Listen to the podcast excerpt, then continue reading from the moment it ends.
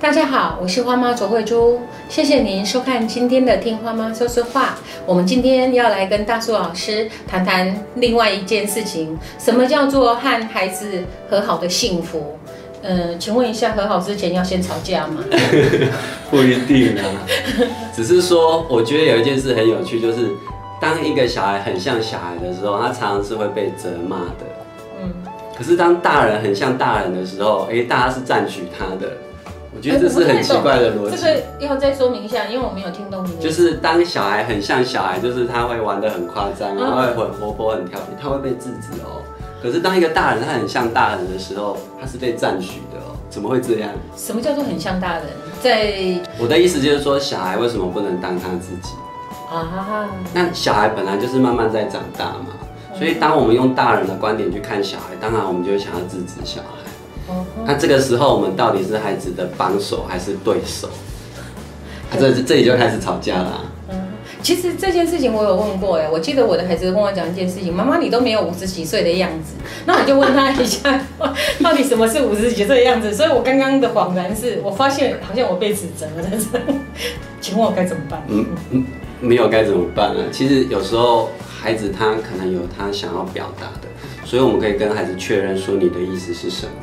对，所以没有什么该什么样子的那种过程，就不要有一个既定的印象或者是限制这样的东西。呃，我举个例子哈，像有的孩子他在妈妈生病的时候，他就自己去倒一杯热水给妈妈喝，然后妈妈就很生气，你怎么可以做这件事？妈妈不是跟你说不能自己去倒热水吗？可是这个孩子他的经验是什么？他生病的时候，妈妈去倒温水给他喝。然后他在妈妈生病的时候就做了这样事，所以有时候我们没有去看孩子的动机，我们就直接指责他的时候，孩子其实常常是被我们误解的。嗯哼，这就是一个例子。那这个部分我们要怎么样去学习？说我要感觉到孩子在做这件事情的时候，呃的态度跟想法，因为好像这种事情我们常发生，我们第一个反应是看到孩子的危险，而不是看到他的体贴嘛。所以，我们其实是爱爱孩子的，但我们可不可以就是稍微慢一点，就是在安全的状况之下，我们先确认孩子到底想要做什么，嗯哼，然后再来跟孩子谈，他下次可以怎么做比较好。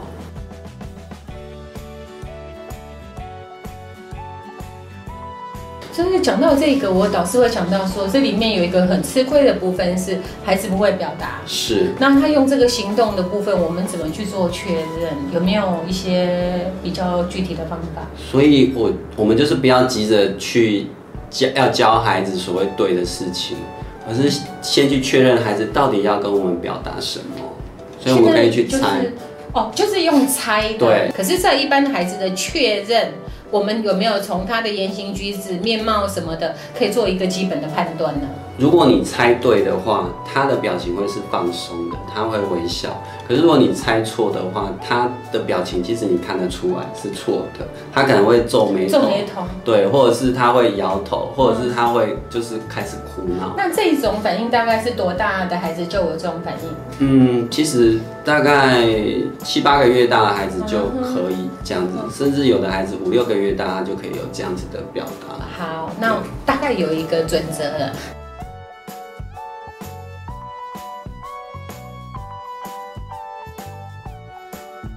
那现在可以请你举几个例子，就是我们生活周遭，在你的经验里面，跟孩子呃和好，然后去得到那些幸福的例子呢？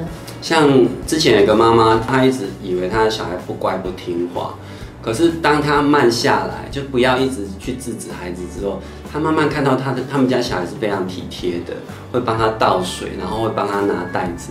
可是可能之前这个妈妈是说，你不要乱动，你不要乱拿。我跟你讲几次了，你不要乱跑。可是这个孩子他常常是很体贴的，想要为妈妈做一些事情，只是他可能常常没有去思考到，说我这样做安不安全，危不危险。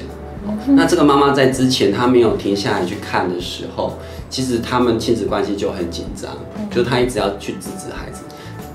听起来是您介入以后才产生这些变化，是吗？我有跟妈妈谈，是因为我觉得要有这个方面要有这样的自觉，其实是不容易的，所以还是先进社团看看大家的讨论，然后有问题呃，请大师老师帮忙这样子是哈。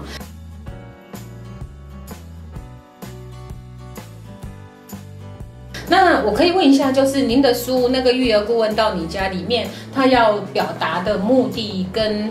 呃它里面的大概内容是什么吗？其实我的主要架构，像第一章就讲一些基本的教养概念哈，比如说用可以代替不可以，嗯，因为我们太常跟孩子说不可以了，嗯，所以我觉得这个概念非常重要哈。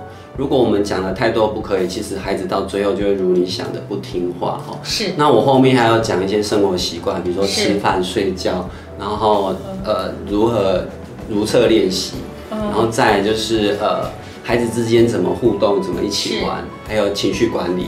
那我最后一个部分讲的是伴侣怎么样找到一致的教养。